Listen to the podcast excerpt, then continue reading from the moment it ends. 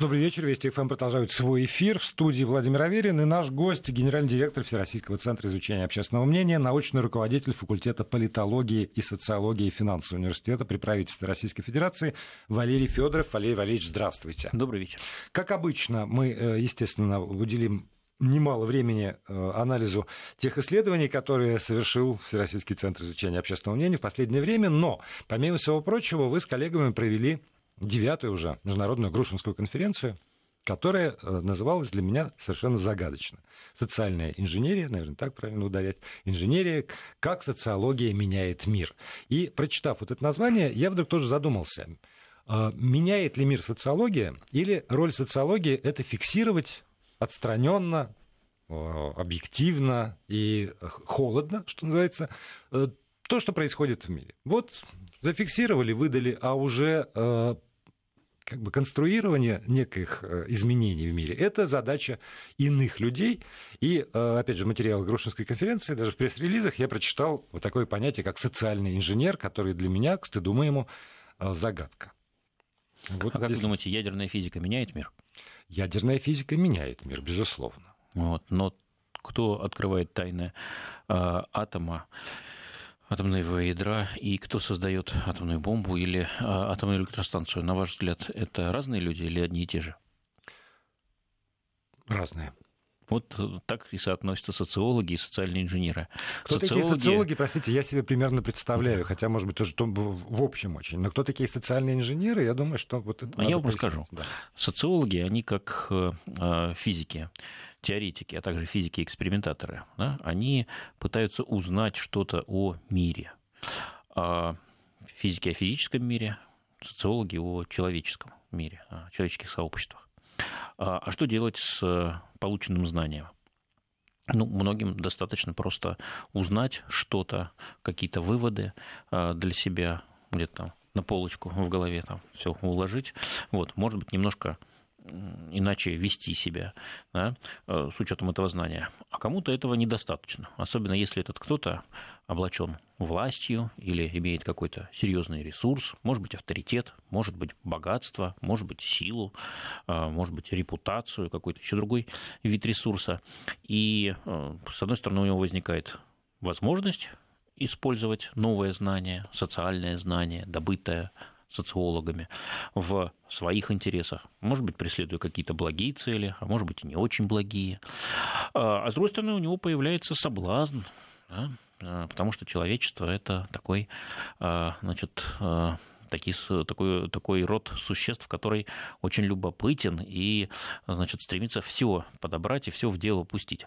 Вот. Поэтому, когда была открыта цепная реакция, да, деление атомных ядер, довольно а, быстро а, стало понятно, что это не останется только внутри лаборатории, а на основании этого другие люди, инженеры, а, что-то такое построят. Может быть полезное, может быть и очень вредное. Ну, в итоге получилось, как обычно, и то, и другое.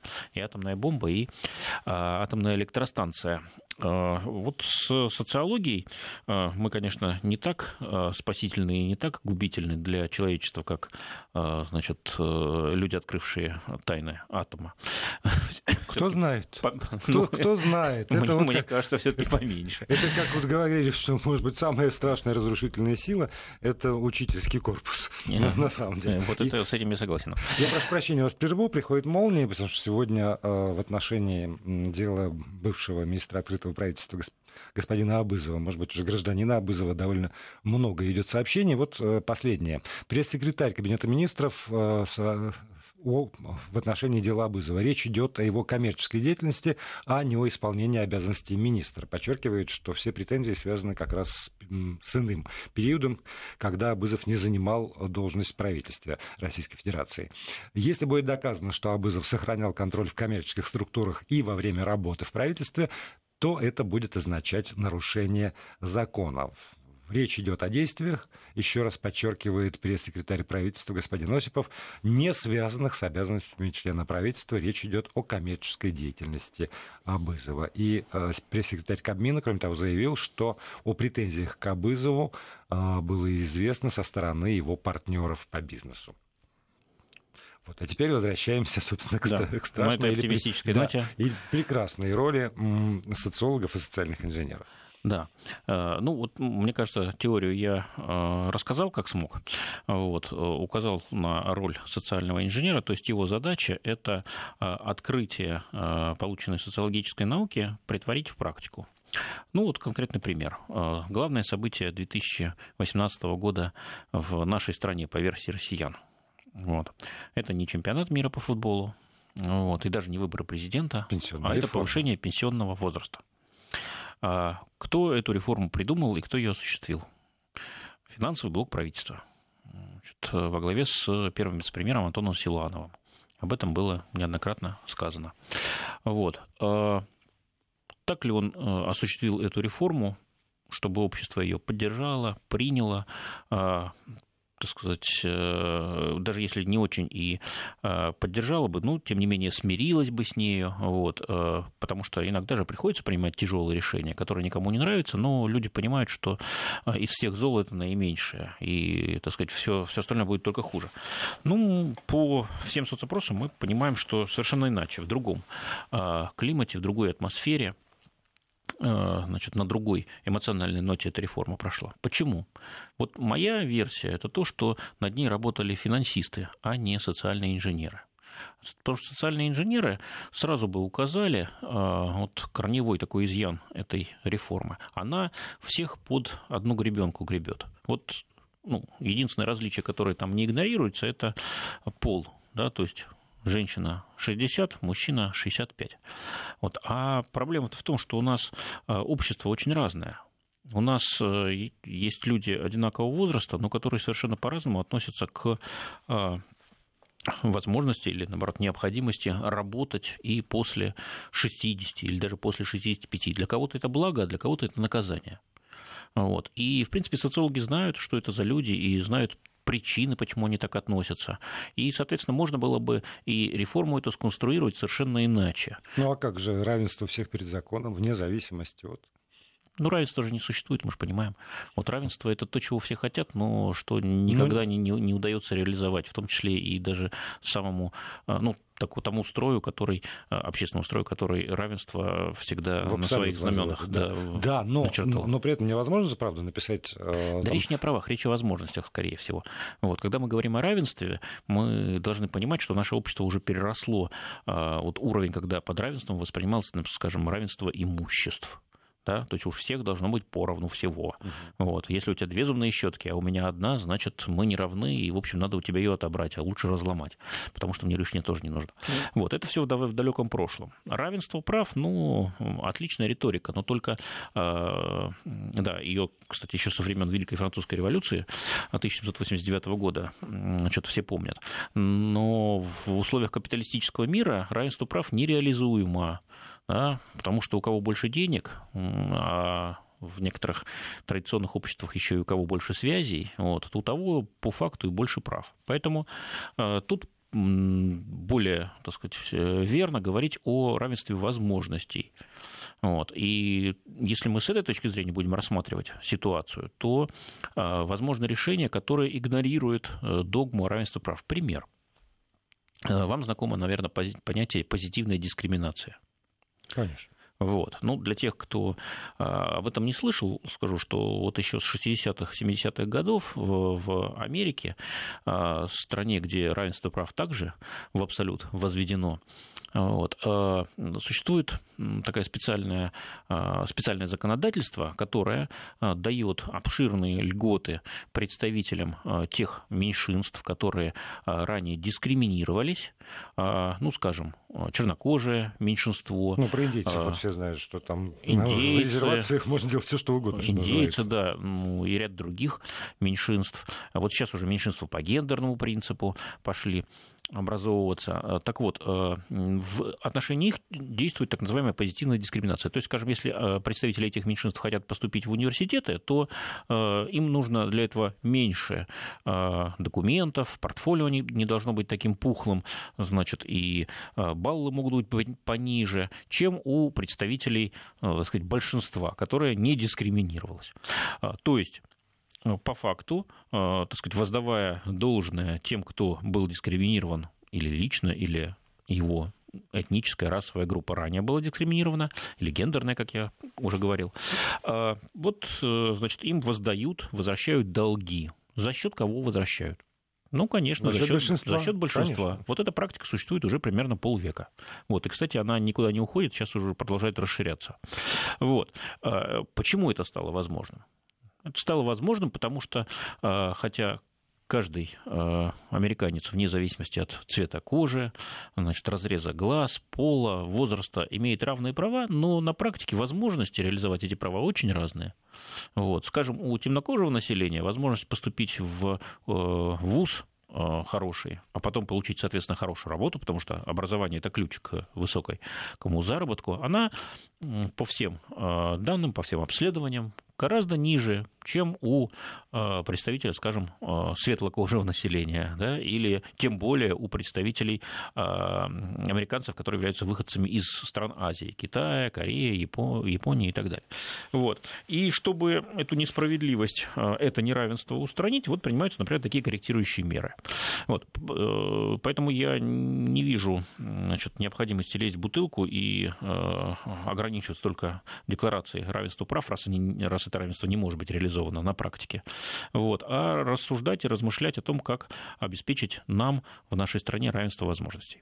Ну да, тем более, что если касаться этого вопроса, то все равно весь силовой блок выведен из э, этого самого равенства уже. И как пример возможностей решения, дифференцированного решения этого вопроса, вполне может быть приведен силовой блок не очень э, знаком с тем, как силовой блок устроен. Ну, нет, он не устроен по поводу возраста выхода на пенсию. А. Уж явно. Это дифференциация применена. Ну, ну да. Возможность да. дифференцированного да, подхода а, к разным там, э, да, отраслям а для госслужащих он еще выше, между прочим. Да? Вот, кстати, еще за два года, если не ошибаюсь, до пенсион... повышения пенсионного возраста для всех был повышен пенсионный возраст для госслужащих. Вот, общество на это особо внимания не обратило, но это нормальный такой пример. Почему нет? А когда мы говорим о социальном инженере, значит ли это, что э, это ну, профессия, что называется, э, либо это э, ну, понятие, которое объединяет там, в известных случаях управленцев, людей, которые имеют возможность принимать э, решения ну, на, на каждый на своем уровне. Ну, э, управленцы, они же тоже э, либо приходят из бизнеса, да, либо приходят из науки, либо приходят в управление, я имею в виду. Угу. Либо вот есть инженеры, которые стали управленцами. И профессиональных управленцев как раз-таки у нас довольно мало пока еще. Посмотрите на губернаторов. Да, вот хороший повод э, об этом поговорить в марте если не ошибаюсь, четыре новых э, временно исполняющих обязанности губернатора назначены. Да, вот откуда они пришли, можно проследить. Они не профессиональные управленцы. В большинстве своем они все-таки из бизнеса пришли, но затем получали управленческий опыт э, в министерствах федеральных, сейчас пошли регионами руководить. Вот. Могут ли они принимать управленческие решения? Конечно. Они для этого и поставлены. Есть вот. ли гарантия, что они будут принимать вот. грамотные управленческие вот. решения? А теперь вопрос, что грамотность, она может быть разная. Это финансовая грамотность. Я уверен, что финансово они решения будут принимать очень грамотно. А, бюрократическая грамотность тоже немаловажный момент, потому что управленческий аппарат огромен, и разнопланов, соответственно, все решения, которые э, принимаются, они должны быть согласованы, и они должны быть спланированы, исходя из понимания, какие вообще есть пределы возможностей, пределы э, значит, э, ресурсов у бюрократического аппарата. Уверен, что они с этим тоже все прекрасно понимают. Значит, бизнесовая грамотность, да, то есть часто бывает, что государственные финансы и финансы частные, ну, это совершенно разные области, и как бы будучи асом в одном, значит, э, скажем, чуть ли не министром финансов. Э, значит, но дальше, когда пошел зарабатывать себе деньги в частном бизнесе, ничего не получается, максимум, что можешь лекции читать. Вот, а все твои личные предприятия рушатся. Это, то есть, тоже очень важный момент. А если ты, скажем, государственный муж и задаешь какие-то, ну, формируешь законы, подзаконные акты, принимаешь какие-то решения регулирующие и не понимаешь, как работает частный бизнес, ну, то и решения твои будут соответствующие. То есть, и бизнес у тебя будет не про процветать, а гибнуть, да, увидать. Вот, поэтому грамотность бывает разная. Вот социальная управленческая грамотность – это очень важная рамка, особенно сейчас, когда общество обижено, разочаровано, апатично, не верит в будущее, устало ждать, что завтра станет лучше, чем сегодня. И вот в таких условиях принимать управленческие решения без а, понимания страхов, фобий, а, запросов общества, ну, это самоубийство, это прямой путь к, значит, на вилы. Вот, поэтому а, социальные инженеры нужны и государству, безусловно, а, и на федеральном уровне, и на региональном, и на муниципальном уровне не нужны. Нужны социальные инженеры бизнесменам, потому что бизнес, ну, за исключением того, который живет только в интернете, он же все равно, ну, у него есть территории присутствия. Да. да, вот представьте, вы владелец э, градообразующего предприятия, да, и от ваших решений зависит э, не только э, значит, ваше место в рейтинге Forbes, но и э, жизнь, скажем, 100 тысяч человек. Из них, там, скажем, треть работает у вас на заводе, а остальные, э, значит, либо члены их семей, либо кормятся, э, так сказать, от этих же доходов, конечным образом. Вот. И, а, а ты, вы принимаете решение только финансово оптимальное ну или бог с ним, ладно, производственно оптимальная, да, провести реконструкцию, сократить три четверти значит, персонала.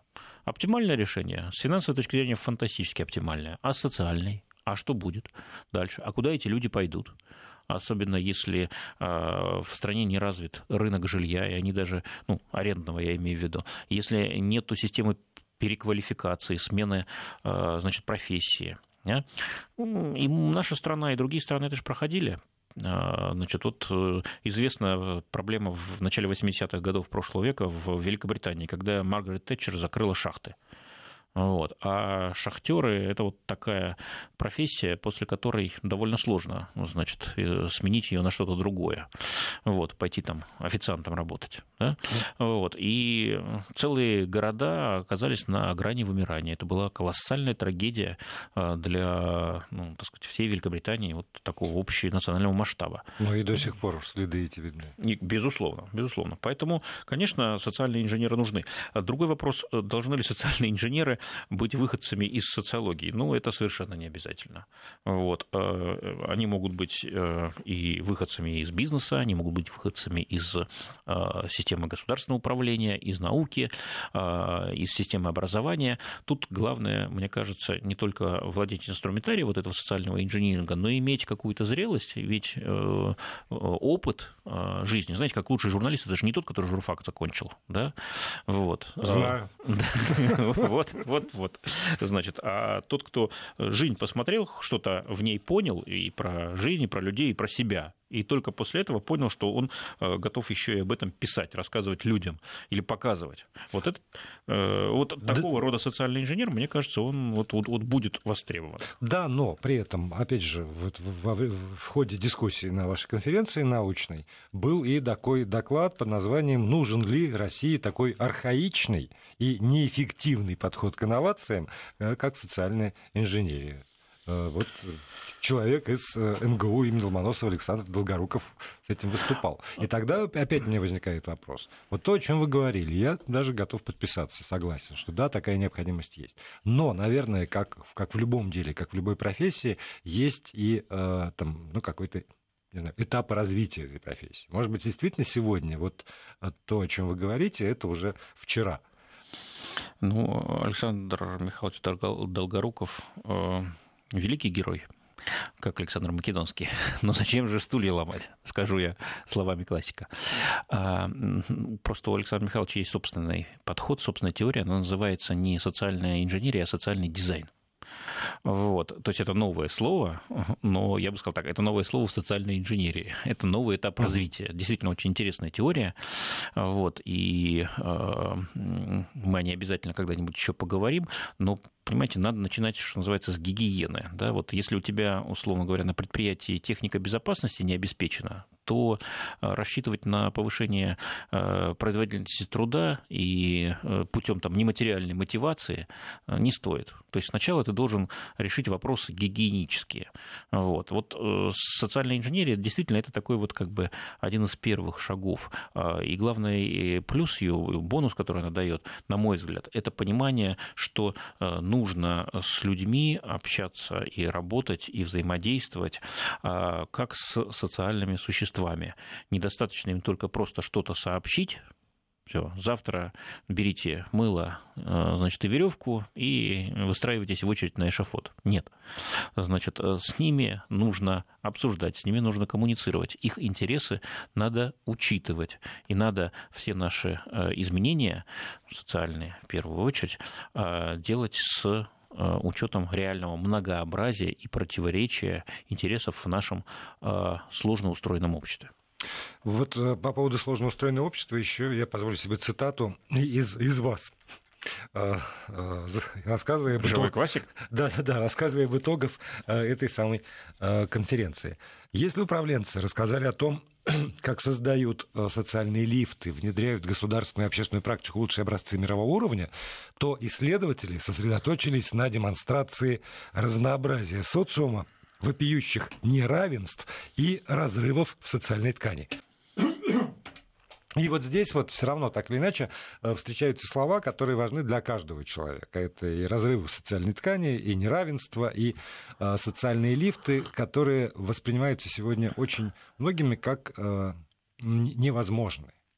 То есть уже все, все равно там, стратификация общества произошла, прорваться из одной страты в другую довольно сложно, и у одних это порождает пессимизм, а у других отчаяние, и у третьих, э, там, не знаю, агрессию.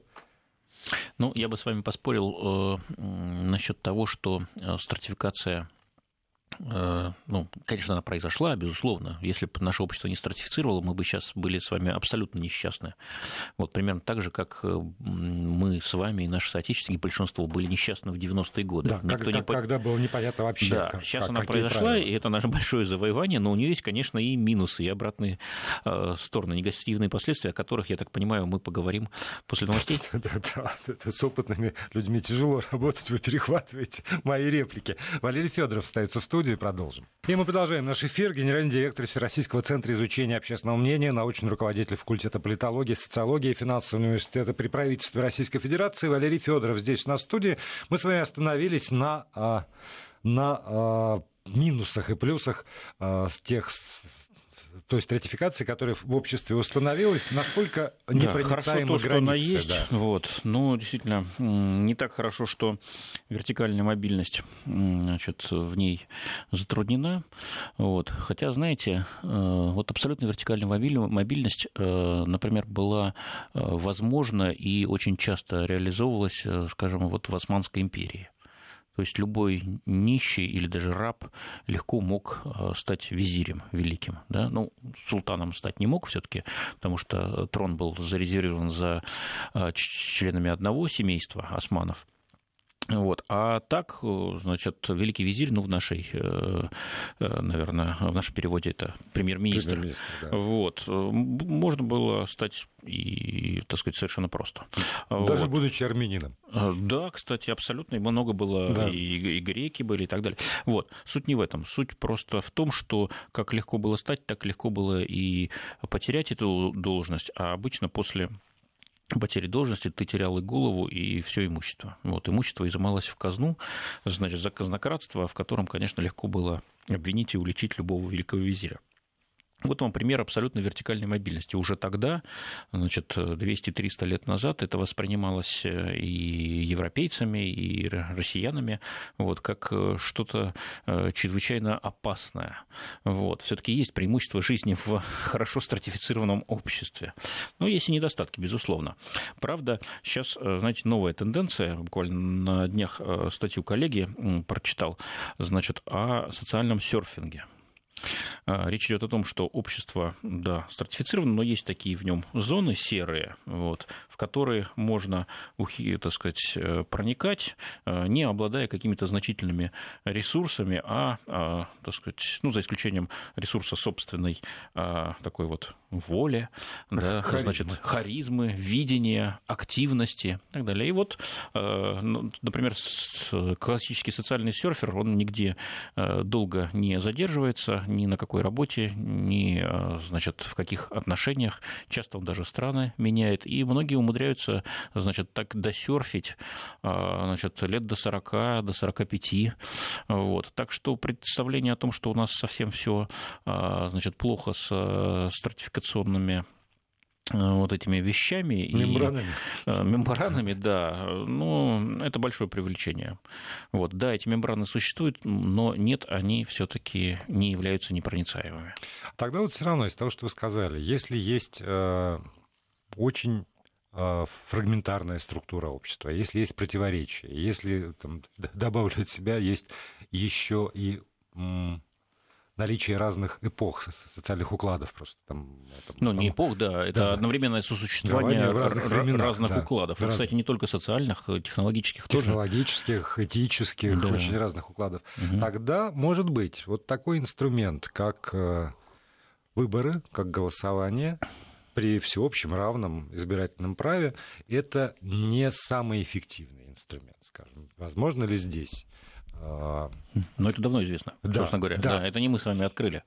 Вот. Безусловно, это совершенно неэффективный инструмент, и, в общем, фетишизировать его – это глупость. Вот. Просто пока еще не возникло какой-то э, альтернативной теории, которая получила бы э, вот, легитимацию, признание. Да, признание. Вот, поэтому молимся, увы, вот этой вот несовершенной э, демократической конструкции, хотя многократно политологами и социологами, значит, и элитологами указано на смехотворность значит, самих ее и теоретических оснований, и практических реализаций. Вот. Ну, утешаться можно только словами бессмертными Черчилля, который он сказал после того, как проиграл а, выборы буквально через пару месяцев после победы во Второй мировой войне. Он сказал, что демократия – это самый плохой вид а, значит, а, политической системы, но остальные еще хуже. Да. Но я почему еще заговорил про это? Потому что одно из исследований недавних, совсем 25 марта 2019 года, было опубликовано, его результаты, они посвящены так или иначе не знаю, модернизации э, или э, усовершенствования этого самого принципа вот, всеобщего равного права. И, в частности, как один из инструментов, это э, голосование через интернет. Потому что все равно, так или иначе, ну, не знаю, старшее поколение, наверное, помнит, младшее поколение, может быть, бывало в Третьяковской галерее на Крымском валу и видело эту знаменитую картину, там, День голосования или выборы в, в колхозе, кажется, так это называлось, когда, значит, с плакатами, песнями, плясками, там, под, под гармонь люди идут на выборы, потому что вот это вот Э, ритуал и физическое действие. Надо встать, нарядиться, пойти, отдать свой голос за единый блок. Там, Иначе придут большевики и дадут по шапке. И беспартийных, ну, уже там за пределами рамы картины остаются да, да, эти сам, самые карательные отряды. Вот надо, надо совершить некое физическое действие, и все это еще и ритуальными вот какими-то, там, не знаю, декорациями оформляется. И если мы говорим о голосовании через интернет, то тогда это превращается в, ну, в свою противоположность. Вообще не надо ничего делать. Кнопку нажал, и не, там, не выхолащивает ли это, по мнению, скажем, тех людей, которых вы избирали, не, не э, выхолащивает ли это саму идею то есть голосования задумчивости, некой ответственности за его результат? Э, ну, кто у нас сейчас в основном голосует? В основном те, кого э, приучили голосовать как раз-таки во времена, когда никакого прагматического смысла в участии в голосовании не было. А, действительно был только один кандидат от нерушимого блока коммунисты и беспартийных. И смысл в голосовании был только в том, что ты, приходя на выборы и опуская свой бюллетень в урну, значит, подтверждал свою верность а, делу партии Ленина, значит, которая а, вооружена бессмертным учением Маркса, которое всесильно, потому что оно верно. И коммунизм – это будущее мира, и СССР – это вот такой представитель будущего на Земле. По нашей дороге пойдет все человечество рано или поздно. Вот такая была идеология, больше похожа на мифологию. Вот, конечно, к моменту начала перестройки уже практически никто в это не верил, все исполняли как ритуал, но ритуалы тоже разные бывают. Да? Вот, например, пение гимна. Посмотрите, кто-то поет вдохновенно, ему это нравится, он переживает какие-то сильные чувства. Вот. Кто-то, значит, подпевает там через силу, а кто-то и слов не знает, что-то там, значит, губами. Значит, ну, так, чтобы изобразить. Изображает, да. изображает, да. Вот, вот раз, э, ритуал вроде бы один, но в первом случае он имеет смысл, в другом это просто пустая оболочка, пустая форма. Вот советский выбор, конечно, к, э, уже там в 70-х, 80-х годах превратились в пустую оболочку, никакого там смысла не было. Значит, сегодня, конечно, выборы у нас другие, выборы альтернативные, можно спорить о том, о качестве этой альтернативы, и лучше ли там ЛДПР, чем Единая Россия. Не, но если вот. мы опускаемся на муниципальный уровень, то довольно горячо, и неожиданно даже иногда бывает. Ну, на всех вот, уровнях бывает да. горячо. Вот. Суть даже не в этом. Суть в том, что сегодня они альтернативные, вот, но но, но, как выяснилось, сами по себе э, альтернативные выборы не, не приносят счастья.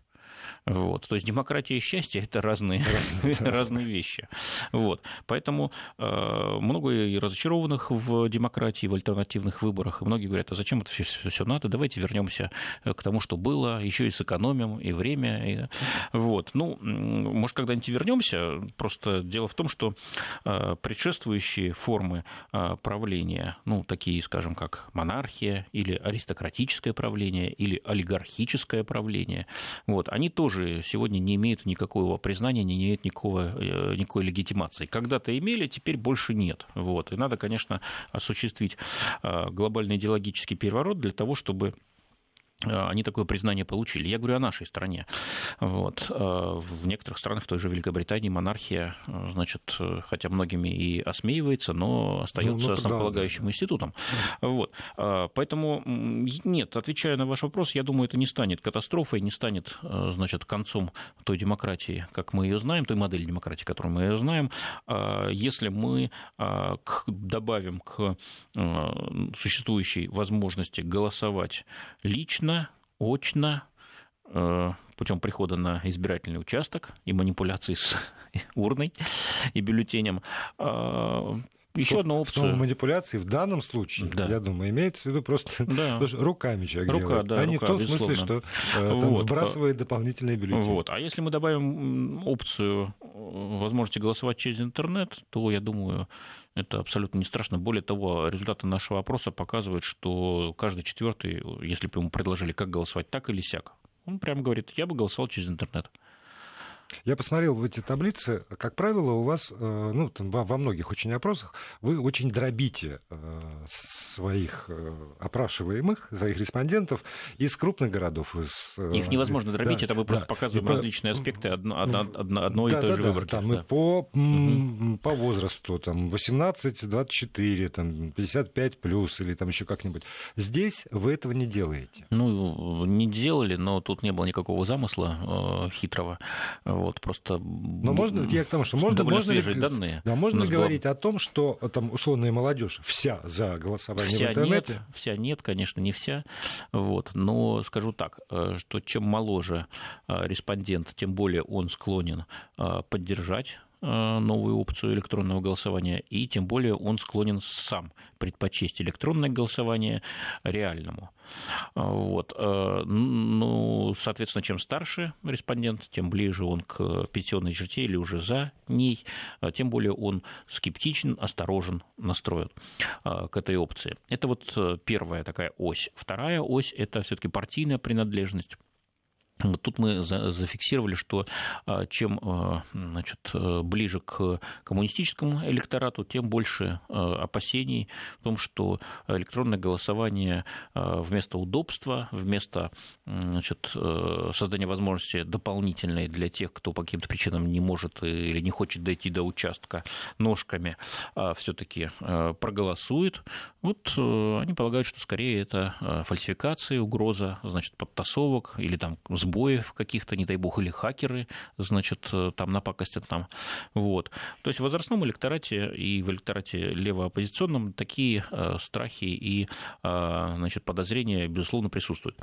Вот. Ну, давайте тоже не забывать о том, что в принципе у нас люди не очень верят в честность подсчета голосов, вот. И это выступает в качестве одного из объяснений, почему далеко не все э, избиратели пользуются своим правом голосовать. Угу. Поэтому новая опция, электронное голосование, она здесь ничего особенно ни хорошего, ни плохого не, э, значит, не добавляет. Если человек не верит в честность подсчета, вот, то убедить его в том, что теперь будут компьютеры, роботы, там автоматика, сами все будут считать, невозможно. Он скажет, это вы что, вы там все нахимичите, я вас знаю. Вот. А если человек и сегодня уже достаточно лояльно относится к существующей системе избиркомов, то значит, ну, более вероятно, что он и новую опцию, если и будет критиковать, то не с точки зрения честности, прозрачности, а с каких-то других, ну, например, защищенности от хакерских атак. Сейчас, извините, даже дискуссия идет, какие счетчики устанавливать на горячую воду, на другие, значит, там, газ. Да, Почему? Для того, чтобы хакеры не, да, не бомбанули. Да, как ни странно, это вот реальная совершенно угроза. Опасение. Да, да. Представляете, кто-то Реально кто это угроза, я сомневаюсь, а вот то, что а это вы не опасение... сомневаетесь. Не, а вы не сомневаетесь. Это, это, это действительно так. Вот. То есть кто-то может через интеллектуальный счетчик, если он не защищен от а, посторонних вторжений какими-то специальными протоколами и так далее, кто-то может, например, в вашей квартире газ включить, когда вас нету. Ну, представьте, что будет, если вы туда войдете. Поэтому это вопросы действительно серьезные, и я бы не сказал, что опасения по поводу электронного голосования, его защищенности от сбоев и от хакерских атак, он, э, я бы не сказал, что эти опасения происходят от тех, кто боится компьютеров. Нет. Они исходят в том числе от тех, кто хорошо представляет, что такое компьютеры. И еще а, одно нововведение, с которым нам предстоит жить в ближайшем будущем, это а, закон о fake news, который, в общем, уже прошел через парламент а, страны. Не знаю, спрашивали вы о законе по поводу там, наказания за Оскорбление. Оскорбление, да, вот я забыл, не критика, оскорбление власти, представителей власти, но вот fake news. Очень по-разному. Если судить по выступлениям моих коллег, в частности журналистов в разных средствах массовой информации, э, информации было это воспринято. Часть э, из нас восприняли это очень и очень негативно. Что по этому поводу думает э, наша аудитория? Только, ради которой только, мы... только, только скажу, что у нас на Грузской конференции был специальный круглый стол по fake news. Вот, и мы даже парламентариев туда хотели пригласить, но не срослось, не получилось. Но зато журналистов и исследователей коммуникации много пришло, и мы эту тему очень так внимательно значит, обсудили минут. Да. Нам хватит даже четырех с половиной. А, итак, сама проблема. Есть или нет? А, есть проблема, показал наш опрос, потому что только 7% опрошенных сказали, что всегда могут отличить, какая информация в СМИ достоверная, а какая недостоверная. Еще 42% говорят, что в большинстве случаев можно отличить, но не во всех. Вот. 29% считают, что в большинстве случаев отличить невозможно правду от неправды. И 13% полагают, что почти никогда а, значит, нельзя отличить. То есть, в принципе, э, значительная часть, почти половина э, опрошенных нами россиян, э, основываясь не только на информации СМИ, но и на своем опыте, это же мы про них фактически спрашиваем, Говорят, да, проблема существует. Теперь что делать? Про закон сам о fake news пока мало кто слышал, только 17% сказали, что хорошо информированы, но вот про необходимость какого-то государственного регулирования через закон или подзаконный акт, который бы предусматривал наказание за распространение заведомо недостоверной информации, а, вот 83% сказали, да, надо. Вот дав, давненько мы таких цифр не видели. Вот. То есть не только проблема есть, но и проблема угрожающая, и эту проблему надо решать путем э, привлечения государства, ну, через э, закон хотя бы. И последний вопрос из этой серии – прогноз. А что будет э, после вступления этого закона в, силу? Количество недостоверных сведений в СМИ в интернете изменится? Нет? И в какую сторону? Ну, вы знаете, 57% опрошенных у нас оптимисты. Они полагают, что меньше станет станет fake news в наших новостях. Вот. Только 4% полагают, что закон придет к обратному, и э, fake news увеличится. В общем, резюмируя, э, fake news из такой узкой темы, интересной только для специалистов, как показал наш опрос, уже э, значит, перешли такую в статус проблем, значимых для большинства аудитории, ведь все мы это аудитория, вот, не все мы аудитория Вести ФМ, но все мы практически аудитория... Хоть чего-нибудь. А, да, хоть чего-нибудь. И, и очень многого сразу. Вот, да, и, э, значит, мы фиксируем, что поток э, информации, э, который на нас несется, море информационное, в котором мы тонем, как известно, да, вот он мутноватым становится. Вот, все меньше и меньше там правдивой, проверенной, достоверной информации, и все больше какой-то сомнительной. А, кстати, знаете, еще одно исследование, вот не наша уже, а коллег, показала, что э, люди сами распространяют fake news. Почему fake news да, так опасно? Да, почему я они... тоже читал статью замечательную. Да, да, и э, это значит, что человек сам зачастую не понимая, правда это или нет, вот, но информация привлекает внимание, она как-то будоражит или, наоборот, подкрепляет его имеющееся представление, вот, и он ее распространяет, репостит, да, рассказывает да, да. и так далее. Причем а, там, да. я сейчас не помню точных цифр, но там на порядок больше вероятность, что ну, человек пере... да, будет да, репостить fake news, чем реальную вот, новость. Вот, вот, вот, вот, в этом бы проблема. А значит, э, потенциальный ущерб, он, так сказать, увеличивается. Вот. Кстати, кстати... Вы не задавали единственный еще вопрос, который, например, вот беспокоит меня. Не знаю, звучало ли это на вашем круглом столе. Может ли этот закон о fake news э, быть э, инструментом репрессий?